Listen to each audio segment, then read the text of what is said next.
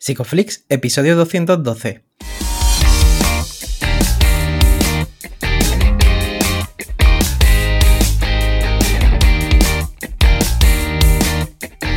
Bienvenidos a Psicoflix, un espacio de psicólogos para psicólogos, un podcast donde entre todos buscamos ser cada vez mejores profesionales de la psicología.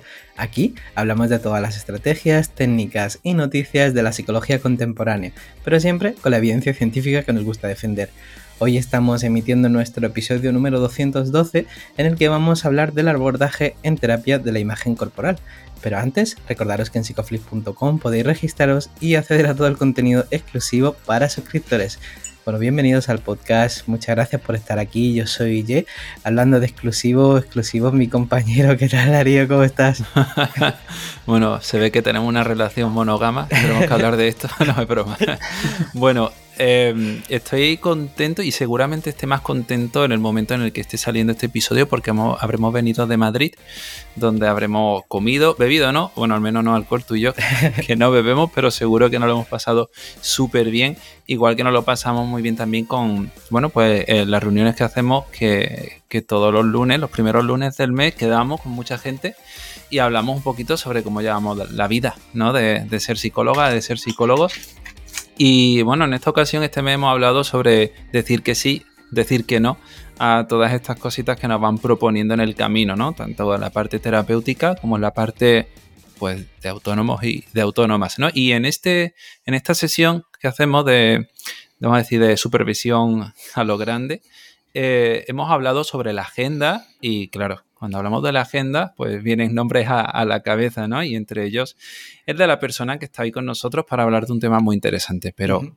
cuéntame, Ye, ¿quién viene por aquí? Pues estamos súper contentos de tener por aquí a Gema García. Ella es psicóloga experta en trastornos de la conducta alimentaria, máster en TCA y máster en trastornos de la personalidad, máster en psicología clínica y de la salud, experta en terapia familiar sistémica y docente universitaria. Y bueno, además, pues junto a Paula Cabal, eh, que la mandamos un abrazo desde aquí, es creadora de Un Lugar Seguro.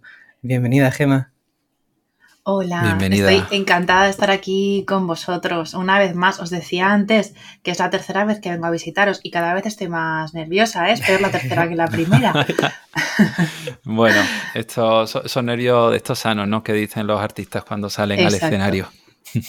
bueno, Gemma, no sé si habrás escuchado algún episodio, pero últimamente estoy preguntando por los fines de semana. Ya que le damos importancia a la agenda, te pregunto un poco, que ya sabemos, eh, mucha gente sabe un poco en qué estás metida, pero cuéntanos cómo está siendo tu agenda y tus fines de semana en concreto. Pues mira, este fin de semana ha sido eh, reparador absolutamente, porque ha sido un fin de semana de estar en familia, con mis nanos. El sábado pasé todo el día con ellos, que mi marido salió con amigos y, disfruté un montón también de estar con los dos. Por la noche salimos a cenar en familia. El domingo fuimos al Oceanographic aquí en Valencia, que no sé si lo conocéis, mm, pero es un parque acuático que trabaja muchísimo por la biodiversidad marina, que es una maravilla el trabajazo que hacen desde ahí y estuvimos pues disfrutando un montón con, hijos de amiguitos y con amigos nuestros también, así que ha sido un fin de semana de descanso, desconexión y familia que tanta falta nos hace, ¿no? No, nos cansamos, Paula y yo, de, repetir esto de que hay que cuidar a la persona tras el terapeuta. Pues ha sido un fin de semana muy de, muy de reencontrarme y estar muy en contacto con la persona tras la terapeuta. Qué bonito escucharte siempre, Gemma, porque de tus palabras siempre se destila una sensación de calma o de trabajo también personal. Y mm, una de las cosas que vamos a hablar hoy, pues también está relacionada mucho con cómo nos hablamos nosotros mismos en relación a nuestro propio cuerpo, ¿no? Entonces me gustaría que pudiéramos empezar el episodio también hablando un poco del lenguaje que vamos a utilizar con respecto al tema que vamos a emplear, porque entiendo que hay muchas sensibilidades y, bueno, ya de aquí de antemano pues queremos tenerlas en cuenta, ¿no? Exacto, mira, cuando preparé, bueno, em, lanzó dentro de poco un curso sobre abordaje de la imagen corporal y cuando preparé el curso que va dirigido a profesionales, me planteé mucho qué lenguaje utilizar, ¿no? Cuando, cuando iba a referirme a personas, bueno, pues que no cumplen el canon de delgadez, este que tenemos como metidos todos a fuego por las venas, del que hablaremos después, pues cómo hablar de, de esas personas, ¿no? Sin nombrarlas como personas con sobrepeso, con cuerpo grande, personas gordas. Eh, me, generaba muy, o sea, me era muy complicado elegir una palabra, porque, pues por esto, ¿no? Porque hay muchas sensibilidades, eh, muchas personas con, historias propias Y, bueno, y, es difícil, ¿no? Acertar con todo el mundo. Vaya por delante que en consulta siempre intento preguntarle a la persona si tenemos que hablar de su cuerpo, pues cómo quiere, ¿no? Que hablemos de su cuerpo. Porque claro, cada una de las, de las, de, las palabras, ¿no? Mm, tienen sus pros y sus contras yo me he sentido muy cómoda con, con cuerpo grande eh, hasta hace poco. Yo eh, hacía mm. tiempo que con sobrepeso y obesidad no me siento muy cómoda porque al final sobrepeso y obesidad eso, eh, bueno, se, dice que la persona tiene sobrepeso o obesidad en función a, unos, a unas tablas de IMC que en realidad mm, no hizo ningún médico, hizo un matemático en el año 1830 y pico y se basó en mm. estudios de hombres europeos, con lo cual hay muchísima población mundial que no está representada en esas tablas de IMC y, es más, las tablas de IMC son muy insuficientes a la hora de hablar mucho, poco o suficiente sobre la salud de las personas. Hay infinitas variables que no son tenidas en cuenta con un dato que solamente mide peso y altura, con lo cual no me sentía muy cómoda ¿no? utilizando sobrepeso y obesidad que se, que se definen en función del IMC, que no es una medida que me guste. Mm. Bueno, cuerpo grande era una, palabra con la que me sentí cómoda hasta que escuché a personas gordas em, Em, eh, reivindicar el uso de la palabra gorda como descriptiva sin más, mm. ¿no? Porque estamos muy acostumbrados al uso de la palabra gordo, gorda como, como algo peyorativo, ¿no? Con intención de dañar al otro y no es más que un descriptor, ¿no? Eh, de alguien, mm. igual que puede ser rubio, moreno o lo que sea. Entonces, eh, he escuchado a muchas personas reivindicar el uso de, la palabra gorda como descriptor precisamente para ir poco a poco quitándole ese componente eh, pues, pues negativo, ¿no? Que por desgracia se le ha puesto a lo largo de la historia con estas actitudes tan, tan gordofóbicas y a través de toda la violencia estética que, que sufrimos. Y bueno, pues también es una palabra con la que, con la que me siento cómoda desde entonces, ¿no? Entonces, probablemente indistintamente utilizaré, si hablamos de, de pues eso, de personas que no cumplen el canon, utilizaré indistintamente cuerpo grande o, o, gordo o gorda, un poco porque, porque es lo que me sale más, lo que me sale solo, ¿no? Pero luego mm. también tenemos que tener cuidado, porque a lo mejor yo puedo hablar de persona gorda eh, con la mejor intención de, resignificar el término, eh, y, una persona que a lo mejor ha sido insultada hasta la saciedad a través de esa palabra y que tiene una historia de trauma social, ¿no? Eh, de humillación, de acoso, de rechazo, y esa palabra le duele o le hiere profundamente, pues a lo mejor no le estoy ayudando, ¿no? Por eso es importante conocer bien la historia de la persona que tenemos enfrente y el significado que tiene para esa persona las palabras y, preguntarle, ¿no? Cómo quiere que, nos refiramos a su cuerpo. Pero como vamos a hablar a profesionales, pues eh, eh, creo que, podremos utilizar cualquiera de las dos indistintamente. No, me parece muy bien que, se haga tanto énfasis en las palabras y que además las individualicemos. Joder, madre mía, esta palabra, hablando de, la contextualicemos mucho, ¿no? En el marco de la terapia y que podamos encajarla en la, persona. Eh, ¿Ves eh, facilidad para hablar del cuerpo en consulta? Bueno, pues depende del momento, del momento de la persona y de, y de dependiendo un poquito desde dónde lo enfoques, ¿no? Bueno, yo que he trabajado mucho con trastornos alimentarios, pues claro, em, ellas vienen hablando del cuerpo todo el rato, pero en unos términos absolutamente maltratantes, ¿no? Que tienen unos problemas de imagen corporal tan graves que, se hablan fatal, se tratan fatal, em, y bueno, y, les resulta fácil hablar de sus cuerpos, pero desde ahí, ¿no? desde esa posición. Pero bueno, en realidad eh, creo que, el tema de la imagen corporal o de la insatisfacción corporal es eh, casi, casi tras ¿no? Porque nos encontramos eh, muchísimo en consulta problemas de imagen corporal, desde la insatisfacción corporal, que sería un poco algo que ocurre a la mayoría de la población, hasta el llamado trastorno de la imagen corporal que definió Thompson en el 92, que no está en el DSM, pero bueno, es como eh, una propuesta que se hizo, que está a mitad, de camino entre la insatisfacción corporal muy general en población general y los trastornos em, eh, tipo trastorno dismórfico y trastornos alimentarios, ¿no? Es un sufrimiento em, importante con respecto a la imagen corporal, pero que no llega a cumplir criterios de trastorno dismórfico o, o alimentario. Entonces nos lo vamos a encontrar creo que un montón. Y, muchas veces las personas nos entran hablando de las dificultades con su cuerpo desde el principio y otras no desde el principio, pero sí que va saliendo a lo largo de la terapia. Y creo que es muy importante eh, pues, pues, contar con herramientas y recursos ¿no? para ayudar a las personas a hacer las paces con sus cuerpos.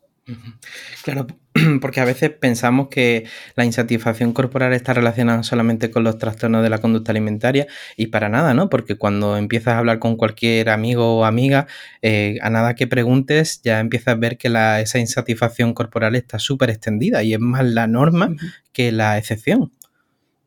Pues mira, esto me, eh, recogiendo bibliografía hace poco, leía que la insatisfacción corporal había sido contemplada en algunos eh, manuales como un descontento normativo, o sea, que se daba como por, por, por, normalizado que la población general tenga insatisfacción corporal. Y me cabreaba un poco, ¿no? Porque pensaba, jolín, ¿en qué momento nos hemos conformado con esto, ¿no? ¿En qué momento bueno, nos han comido la cabeza hasta tal punto, ¿no? Eh, toda la industria del adelgazamiento, de la moda, la, cultura de dieta y todo este, bueno, todo este, este, sistema que nos, que nos engulle, hasta qué punto nos ha, nos ha engullido, valga la redundancia, que, que, estamos tan dentro de este sistema que consideramos normal sentirnos insatisfechos con nuestro cuerpo, ¿no? Cuando, cuando nadie nace odiando su cuerpo, aprendemos a odiar nuestro cuerpo a través de, todas, estas influencias socioculturales y, sus filtrajes a través de familia, de iguales, eh, redes, etcétera y no deberíamos eh, conformarnos con que eso sea normativo, ¿no? Creo que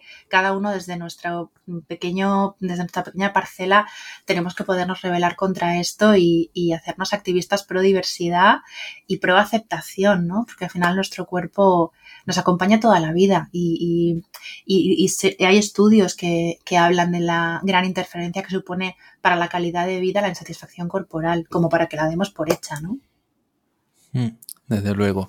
Y bueno, este episodio estará saliendo ya con un poco de retraso, pero justo ahora eh, ha pasado todo esto con, Mara Jiménez, la chica esta que no sé si lo, habéis visto, que bueno, ella tiene, ha sacado un libro, eh, que no recuerdo exactamente su nombre, pero eh, bueno, estaba dando una, una, conferencia en base al libro, una presentación, y un chico pues salió eh, bueno, supongo que mucha gente lo ha escuchado, ¿no? Y, salió con una explicación reduccionista, ¿no? Eh, pues diciéndole a, la gente, ¿no? Lo echaron de allí que, tenían que bajar de peso, ¿no? Y una dieta estricta y, ejercicio intenso, ¿no? Algo así era, ¿no? Bueno, ese mensaje, ¿no? Y al final lo acabaron echando de allí. Entonces, eh, cuando estamos expuestos a las redes, donde, porque esto que ha ocurrido, claro, si no lo habéis visto, pues eh, ha, habido mucha polarización en redes, ¿no? Tanto gente a favor de él como a favor de ella, ¿no? Y, claro, eh, pues todo esto lo ven los jóvenes, las jóvenes, y es muy difícil protegerse ante esta situación. Entonces, mi pregunta es, ¿se puede llegar a amar el cuerpo, nuestro cuerpo, cuando estamos expuestos y expuestas a este tipo de mensajes tan directos? Eh, se puede, Darío, se puede. Eh, mira, eh, tenemos dos grandes como clúster, ¿no? De, mm, mm, donde englobamos dos problemas principales. Uno es ese mm, énfasis que se pone en el canon de belleza, que es uno único y además irreal, al que se le atribuyen todas las cualidades eh, posibles, además de éxito, felicidad, mm, calidad de vida, etcétera, etcétera. Entonces se nos, se nos cuenta de alguna manera que solamente podemos ser felices, exitosos, queridos, validados, reconocidos si cumplimos ese canon, que es absolutamente imposible e irreal. Y además, tenemos otro, otro gran problema sociocultural que es la gordofobia y la violencia, la violencia estética, ¿no? Ese, ese eh, rechazo sistemático eh, y esa violencia sistemática mm, hacia las personas gordas o con cuerpos grandes em, no sé, ¿no? Em, de, una manera totalmente em, injusta, ¿no? Porque al final es verdad que hay un dato que no se tiene en cuenta, ¿no? Y es que los cuerpos son diversos que, no existe un único cuerpo eh, mm, válido, pero no existe un único cuerpo saludable, que los cuerpos son diversos, ¿no? Y que si uno tiene una relación saludable con la alimentación, tiene una relación de disfrute con el deporte y el movimiento, eh, puede estar perfectamente sano eh, en cualquier tipo de cuerpo, ¿no? Porque hay diversidad corporal. La diversidad corporal es la norma, no la excepción, aunque nos hagan pensar lo contrario, ¿no? Pero claro, hay un montón de intereses económicos, de dieta, de la industria de la moda, la industria de las dietas, la industria, la industria del adelgazamiento. Y al final se nos, se nos ensalza muchísimo, además desde muy pequeñitos, ¿no? A las figuras extremadamente delgadas se demoniza o se invisibiliza, ¿no? Porque a las personas gordas no solamente eh, mm, se, las, se, las, estigmatiza, eh, también se las invisibiliza, ¿no? No están presentes en medios de comunicación, en, en, en, bueno, en revistas, en series, en películas, y si aparecen, aparecen como las malas o como las secundarias de la, como la amiga de la protagonista, que además al final el único papel que tiene es eh, cambiar para ser más delgada y entonces ser aceptada, ¿no? Manteniendo todavía esta idea de, la delgadez como algo de conducto relacional que soluciona todos los problemas sociales y, que, te, que te hace tener una vida perfecta, ¿no? Entonces, em, se produce una descalificación de las personas gordas, una, una, una descalificación y una... Ay, eh, que no me sale la palabra. Bueno, se, les, se, les, invisibiliza, se les desconfirma y se les descalifica, que no me salía la palabra de la desconfirmación, que no sé si sabéis, pero en sistémica la desconfirmación y la descalificación se consideran formas de maltrato relacional. Se le dice al otro, mm. no vales y además no existes. Con lo cual estas personas sufren muchísimo eh, desde muy chiquititas, desde muy chiquititos, y si estamos preocupados por la salud de las personas, ¿qué tal si nos preocupamos también por su salud psicológica y su salud social? Porque ya sabemos que la salud global contempla estas tres patas, ¿no? Eh, igual, me he pues, puesto un poco, igual me he puesto un poco como, como visceral, ¿eh? pero es que estas cosas me, enfadan mucho. Veo a la gente eh, sufrir tanto en consulta que, me cuesta no, mm. no afectarme ¿eh? cuando hablo de estas cosas. Mm, y, yo creo que esta es la forma ¿no? en la que se puede comunicar este tipo de cosas. Bueno, el libro se llama Más yo que nunca, que lo he buscado ya que he mencionado a, a Mara, porque por lo menos mencioné también su libro, que le eche a la gente un ojo. Y eh, quería preguntarte por, eh, porque a veces surge eh, como un objetivo, no sé si terapéutico, pero en muchas ocasiones las personas vienen a consulta y te plantan en la mesa pues que les encantaría bajar de peso. Me gustaría saber qué haces tú ahí. Mira, Darío, me vas a perdonar, pero te voy a contestar a la pregunta anterior porque me he liado con ah, lo de eh, los, factores socioculturales que nos llevan a tener mala relación con el cuerpo y no te he hablado de las soluciones, me disculpas. Mm. Y te contesto brevemente la anterior que me decía, esto se puede tratar, claro, se puede tratar. Eh, es súper importante tener en cuenta una cosa. Antes se creía que la imagen corporal negativa y la imagen, eh, la imagen corporal positiva eran dos líneas del mismo continuo, con lo cual cuando mm, tenías, cuando trabajabas la imagen corporal negativa, inmediatamente la persona tenía una mejor imagen corporal positiva. Ahora se sabe que son dos, dos constructos diferentes, por tanto, hay que trabajar por un lado la imagen corporal negativa, toda esa parte la imagen corporal, si queréis, luego lo hablamos, tiene cuatro componentes. Trabajar esos cuatro componentes eh, que pueden estar funcionando de manera desadaptativa en personas con imagen corporal negativa, pero además también tenemos que promover la imagen corporal positiva, que tiene que ver con la aceptación, con el aprecio, con el respeto por el cuerpo, por la protección frente a los medios de comunicación y las presiones socioculturales, etcétera, etcétera, ¿no? Son como dos constructos diferentes que se complementan y que hay que trabajar uno y el otro, ¿no? Y además también hay que trabajar una tercera pata, que es lo que se llama en inglés el embodiment, que se ha traducido como encarnar el cuerpo o habitar el cuerpo. A mí me gusta mucho más la traducción de habitar el cuerpo, que tiene mucho que ver con la, con, pues con la, conexión con el cuerpo, con sentir el cuerpo como un hogar y con volver a conectar con la funcionalidad corporal, con las necesidades, incluso con las emociones, ¿no? Porque alguien que ha sufrido experiencias dolorosas con respecto a su cuerpo tiene como dos caminos para escaparse de él. Uno es el rechazo y otro es la disociación. Y generalmente son personas muy desconectadas de sus cuerpos y, eso engloba también pues una desatención y una desconexión de las necesidades, de las sensaciones, de las emociones. Entonces, vamos a trabajar esos tres pilares. La imagen corporal negativa, la imagen corporal positiva, la vamos a promover y además vamos a trabajar eh, muchas cosas relacionadas con el mindfulness, con la terapia centrada en la compasión, para, volver a sentir el cuerpo como un hogar. Perdona, Darío, que me había dejado esto sin responder. No, no, es muy, muy importante.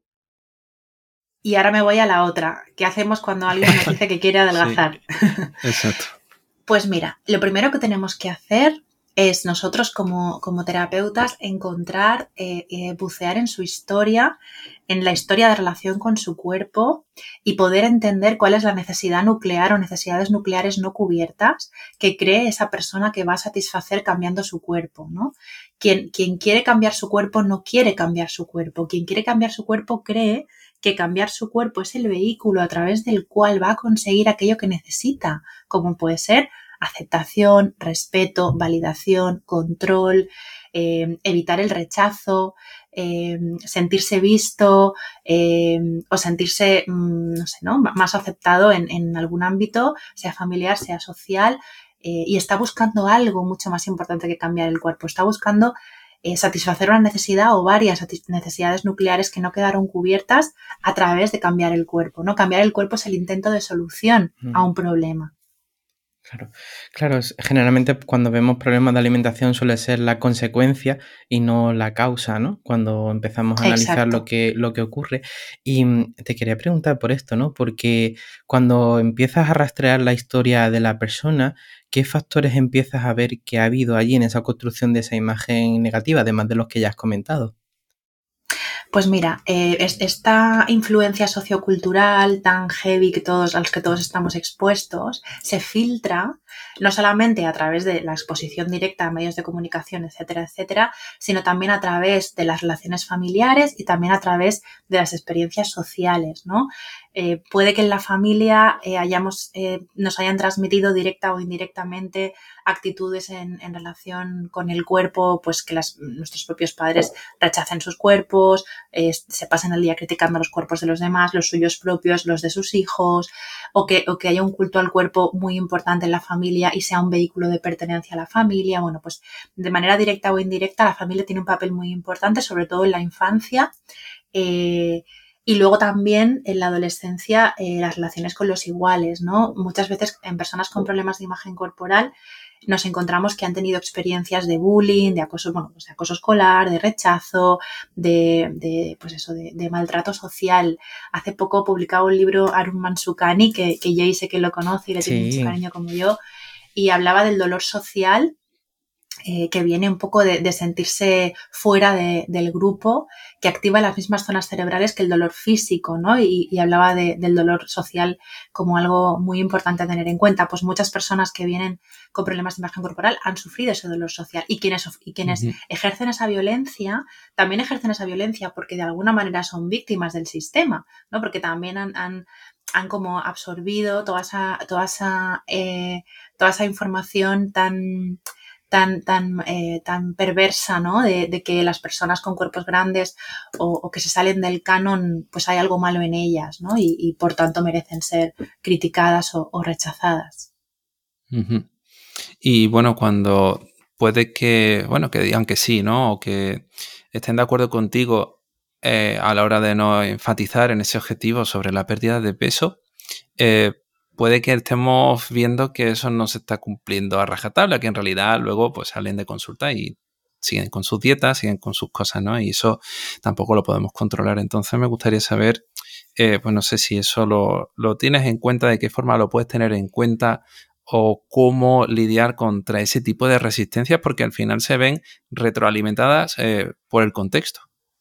Por el contexto, por, por el body talk, este que ahora está tan de moda, ¿no? El fat talk o el body talk, que todo el mundo está hablando constantemente de cuerpos, de calorías, de esto, de lo otro. Sí que es verdad que es un poco hay a veces nadar contracorriente bueno, si hace, si, veo, ¿no? Que la persona está muy, muy, muy, muy en el, con el foco puesto de manera muy rígida con el tema de la comida, pues, eh, bueno, si es un trastorno alimentario, por supuesto, por sistema. Y si no lo es, a veces también planteo la posibilidad de que pueda trabajar con un nutricionista o una nutricionista que tenga un enfoque centrado en, en relación con la comida, en alimentación intuitiva y no tanto centrado en, en cultura de dieta, ¿no? Puede ser un, un ayudante estupendo eh, con, para trabajar la relación de la persona con el cuerpo, que tiene muchísimo que ver con la relación con la comida. Igual que un entrenador personal que tenga que ver, que, que, también tenga este enfoque ¿no? de, del ejercicio como, como salud y como foco de, de diversión y de placer, porque de hecho en este curso que os digo que sacaré pronto, mi primera idea fue ponerle eh, como nombre abordaje integral de la imagen corporal y luego dije, no, no, no,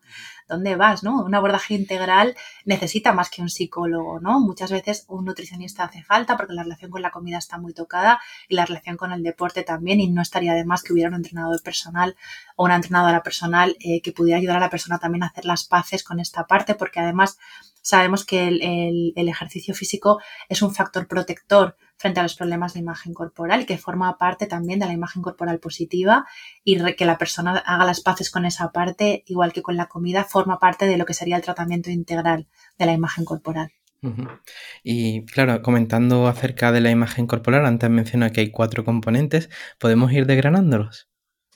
Sí, sí, claro que sí. Eh, bueno, pues tenemos un primer, bueno, un primer componente que es como el más conocido. Cuando tú le preguntas a la gente qué es la imagen corporal, pues te dice, pues la imagen que tienes de ti, ¿no? Hay una autora, Tasa Viñals, que en un libro de Rosa María Reitz que se llama eh, la tiranía del cuerpo porque no me veo como soy, le llama el espejo subjetivo, ¿no? Pero el espejo subjetivo o cómo nos percibimos solamente es un componente de la imagen corporal. Hay tres componentes más, el componente em, cognitivo, el componente emocional y el componente conductual. La imagen corporal también es, también engloba cómo, cómo me hablo, ¿no? El tipo de pensamientos que tengo acerca de mi cuerpo y ahí estaría la docena sucia que definió Cass eh, como, que siento hacia mi cuerpo, ¿no? Las emociones que siento hacia mi cuerpo, que están generalmente muy relacionadas con la historia de vida. Antes hablábamos de la familia, de los pares. También a veces nos encontramos historias de abuso sexual eh, o de otro tipo de abuso, de maltrato.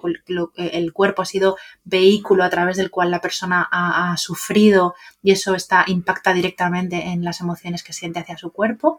A veces es el, pobre, el chivo expiatorio, ¿no? Del dolor que la persona no, no puede eh, todavía eh, sostener y, procesar y entonces lo, lo dirige hacia el cuerpo. Y también el componente conductual cómo me trato, cómo trato mi cuerpo y cómo me comporto o cómo actúo en el mundo en relación con, mi cuerpo, ¿no? En sociedad.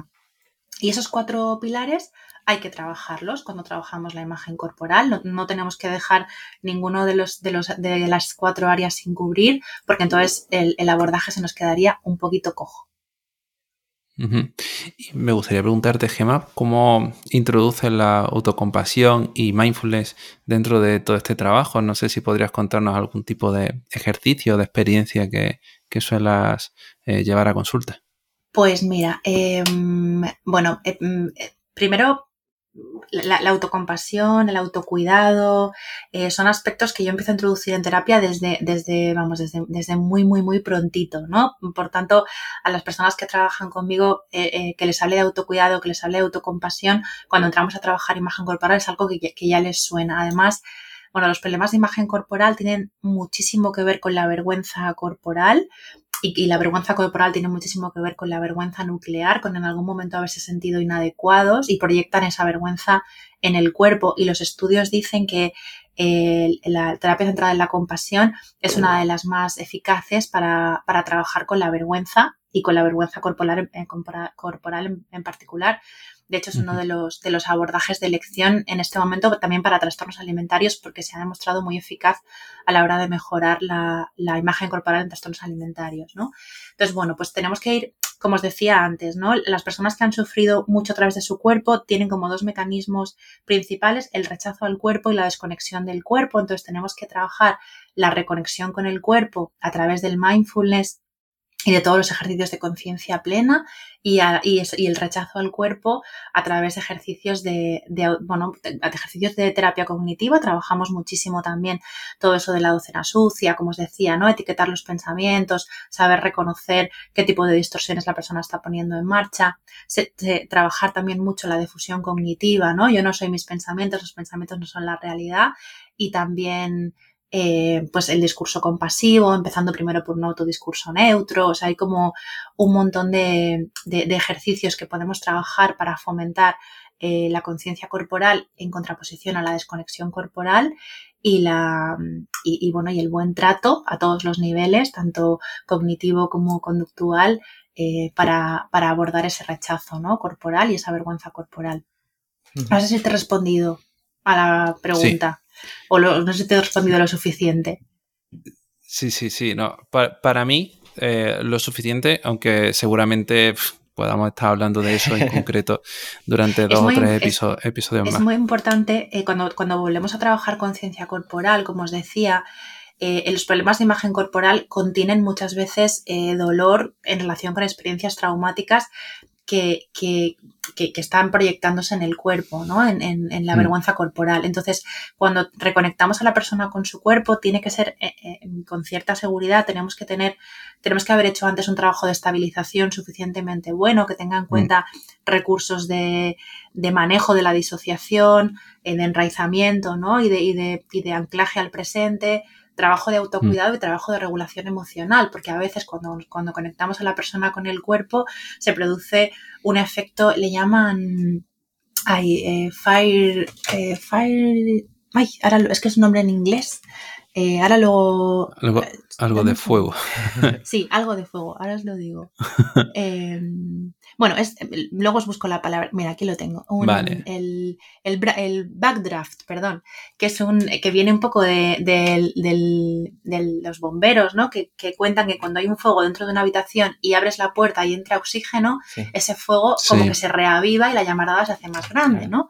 Pues cuando trabajamos autocompasión y, y trabajamos también pues esa conciencia corporal puede pasar esto, ¿no? Que todo ese dolor que estaba un poco ahí guardadito detrás de ese rechazo corporal de repente emerja y la persona Hmm. eh, se encuentre peor que antes, ¿no? No es que esté peor, es que, eh, pues eso, ¿no? Eh, esa, esa conciencia corporal, esa autocompasión, primero por parte del terapeuta, compasión por parte del terapeuta y luego autocompasión, ha abierto la puerta a, a todo ese dolor y, y entonces em, eh, emerge, ¿no? No es que no estuviera, es Mm. que es que aparece. Entonces, si la persona no está preparada para sostener eso entre sesiones, no hay suficientes recursos de regulación emocional, de autocuidado, o el terapeuta no sabe que esto puede pasar y, y- y lo, y lo sabe contextualizar como parte del proceso, pues el terapeuta se puede llevar un susto, la persona también, y puede no, no poderse sostener entre sesiones y entonces que sea iatrogénico en lugar de, de terapéutico, ¿no? Entonces, bueno, hay que tener, pues eso, ciertos conocimientos también sobre manejo de trauma,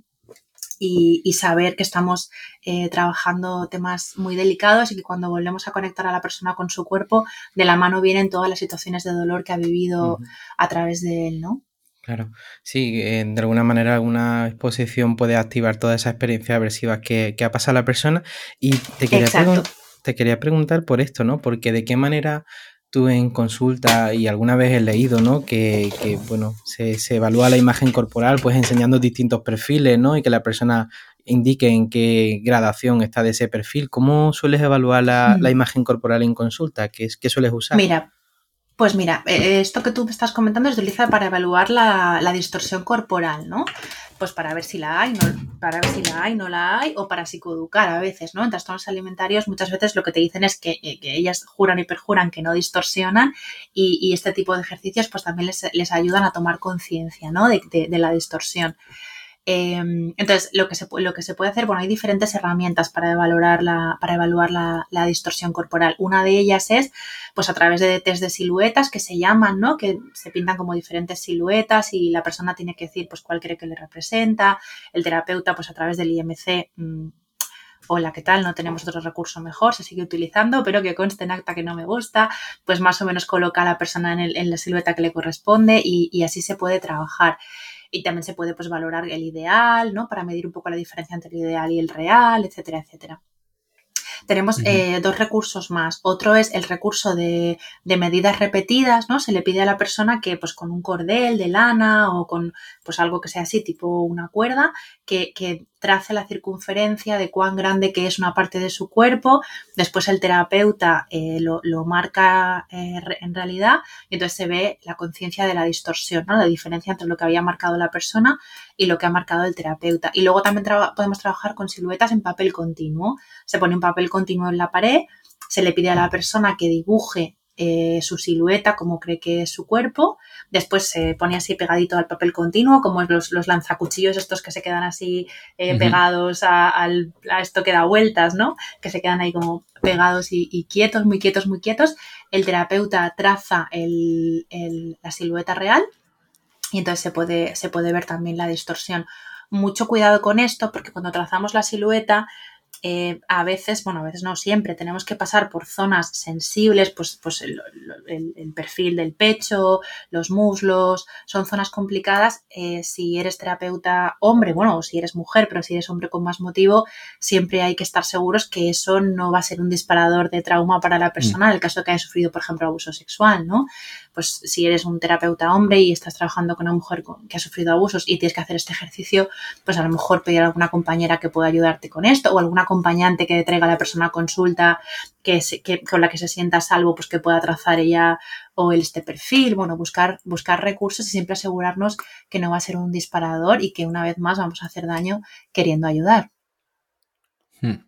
otra forma de, cuidar nuestro cuerpo también tiene que ver, pues, a lo mejor con, la ropa que nos ponemos, con mm. algunos tratamientos, etcétera, ¿no? Pero, claro, eh, manejar estas líneas a veces es complicado, ¿no? Me gustaría saber cómo lo tienes en cuenta. Por ejemplo, pues diferente ir cómoda o cómodo a, ir enseñando el cuerpo o no enseñándolo y todo ese tipo de cosas a veces generan dudas. Así que cuéntame.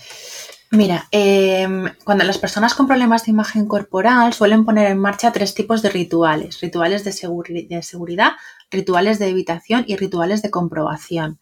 Entonces, muchas veces la ropa que utiliza la persona eh, forma parte de un ritual de evitación, ¿no? De una conducta de evitación. Se ponen ropa súper ancha, oscura, no porque les guste, no porque se sientan a gusto así, sino porque lo que quieren es como esconder el cuerpo, ¿no? Que no se les note. Detrás de eso hay vergüenza y la sensación de que hay algo que tengo que esconder y, un poco la creencia de que si no lo escondo, me rechazarán y pasarán cosas terribles. Al final, como esas cosas terribles no pasan y la persona no, se ha expuesto a nivel corporal, pues acaba creyendo que efectivamente no, he sido rechazado porque nadie se ha dado cuenta, nadie ha visto mi cuerpo realmente como es, ¿no? Y funcionan como un mantenedor del problema. Con lo cual, tenemos que ir acompañando progresivamente con una jerarquía de exposición a que la persona se vaya exponiendo progresivamente a ir dejando de lado todos esos rituales, tanto de seguridad como de comprobación como de evitación y que llegue a, poderse vestir como le apetece, como le, como le apetezca, como le guste em, y, a sabiendas ¿no? de que no está eligiendo desde el miedo, sino que está eligiendo desde la libertad. Mira, siempre, mira, cuando, cuando hablo de esto siempre me acuerdo y, me emociono cada vez que lo recuerdo. ¿eh? Eh, eh, yo he llevado muchos años talleres de imagen corporal grupales y en verano pues siempre tocaba exposición porque pues empezamos a enseñar más el cuerpo, ¿no? Y toca pues empezábamos las jerarquías de exposición como en primavera para que las personas llegaran a verano pues ya pudiendo mostrar más su cuerpo sin, sin tanta ansiedad, ¿no? Y recuerdo una chica que dijo al principio de verano, me decía un poco como retándome, ¿no? Tú haz lo que quieras, Gema, tal, tú las jerarquías que quieras. Yo me pienso pasar todo el verano vestida de negro, tapada hasta arriba como una cucaracha, decía. Y esta persona acabó el verano yo siempre les proponía que la, primera vez que hacían una exposición, que la hicieran en el propio taller, pues porque estaban las compañeras, es un contexto seguro, ¿no? Este estaba yo también y podíamos trabajar un poco pues, sobre la ansiedad que tenía en ese momento. Bueno, y, el último día de taller vino vestida con un vestido amarillo que llevaba toda la espalda al aire, chicos. Eh, claro, bueno, las compañeras súper emocionadas, ella emocionadísima, yo también, porque un poco había sido fruto de, de meses, ¿no? De trabajo, de una jerarquía súper eh, a poquitos, a poquitos, a poquitos, porque ella era súper aversivo, eh, para ella era súper aversivo exponer el cuerpo y, y, finalmente al final del verano pues pudo ponerse ese vestido que le encantaba, ¿no? Y que mostraba sus brazos, sus piernas y parte de la espalda. Madre mía. Es muy significativo, ¿no? El cambio que, significativo. que mostró esta persona, ¿no? Y, vemos ahí el trabajo pasito a pasito que hay que hacer en este tipo de, mm, problemáticas porque mm, generalmente cuando llegan a consulta pues suele haber bastante cronicidad. Y te quería preguntar por esto también porque mm, vemos como esta presión hacia el cuerpo cada vez afecta más a personas con edades más pequeñas y me gustaría saber cómo, y lo, lo preguntan también por redes, de qué manera adaptar esta intervención quizás en, en imagen corporal en personas más pequeñas? Pues mira, cuando trabajamos con personas más pequeñas, en este caso niños o, o púberes, ya lo siento también, pero aquí me sale mi vena de terapeuta familiar, pero no lo digo yo, lo dicen los datos, lo prometo. Eh, hay, que, hay, que, hay que involucrar a la familia en el tratamiento, sí o sí.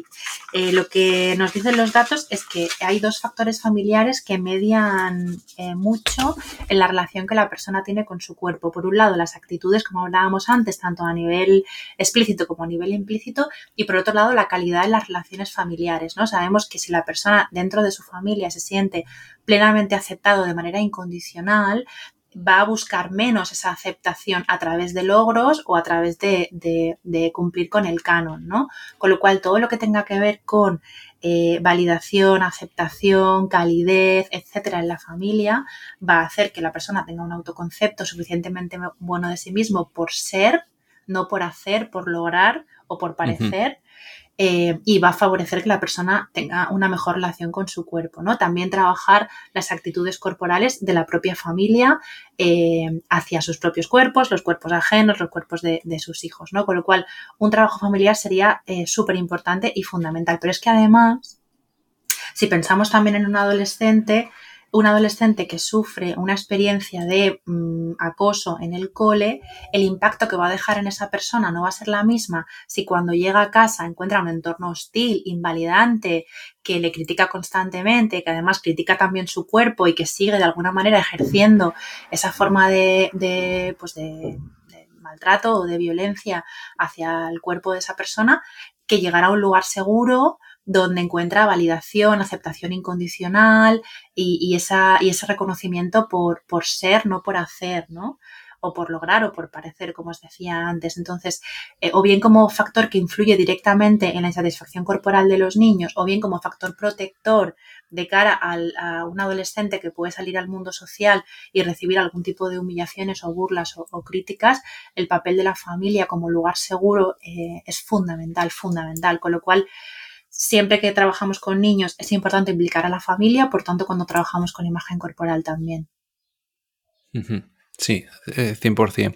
Eh, y bueno, ya en adolescentes pues las cosas se disparan, sobre todo cuando empiezan a sexualizarse los cuerpos y demás. Y precisamente sobre esto y las diferencias de género quería preguntarte. No sé si puedes comentarnos un poco qué es lo que has ido viendo de tu experiencia entre hombres y mujeres en cuanto a la imagen corporal.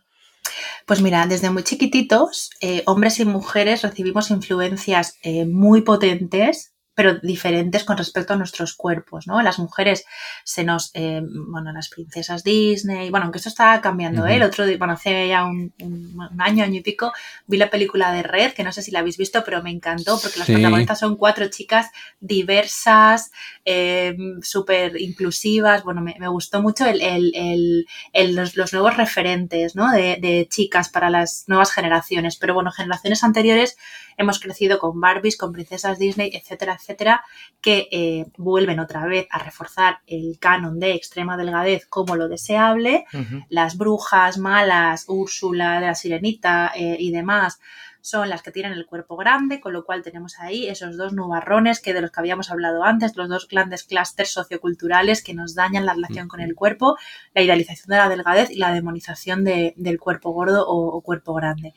Pero es que esto las mujeres los hombres, pues el, típico príncipe fornido, musculado, eh, ¿no? De brazos eh, mm. que puede coger, estoy pensando en la Bella y la Bestia, que el Gastón creo que se llamaba, pues cogía como unas cuantísimas cosas en brazos, que era como el tío más fuerte del lugar, ¿no?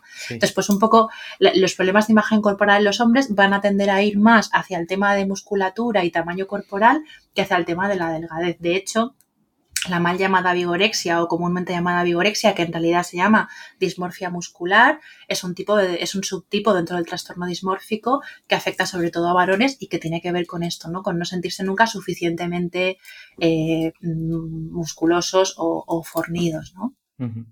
Qué bueno. Pues Gemma, estamos llegando casi al final del episodio y te quería lanzar una última pregunta. Y es que mm, eh, nosotros como terapeutas, pues también a la hora de trabajar con la imagen corporal, pues no estamos exentos, ¿no? De vivir en un contexto. Entonces, ¿qué cosas te han ayudado a ti a la hora de trabajar con respecto a ti misma con la imagen corporal de los consultantes? ¿Y qué recomendaciones darías a las personas que nos están oyendo? Pues mira, em, yo creo que, em, bueno, una de las cosas que sabemos que más ayuda, ¿no? Y así lo dicen los datos, a, mejorar la relación con el cuerpo es la, este, este, espíritu crítico frente a medios de comunicación y modelo sociocultural.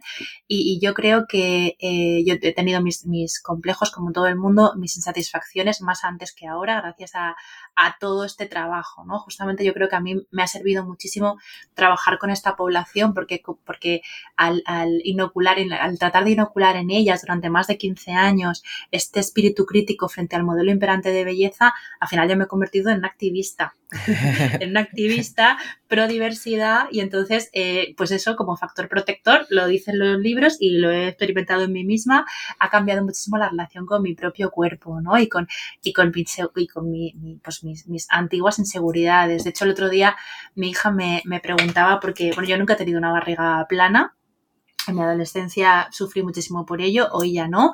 Y, me preguntó por, por ser como que le extrañó, ¿no? Que no tuviera yo la barriga plana y me preguntó acerca de ella y tal.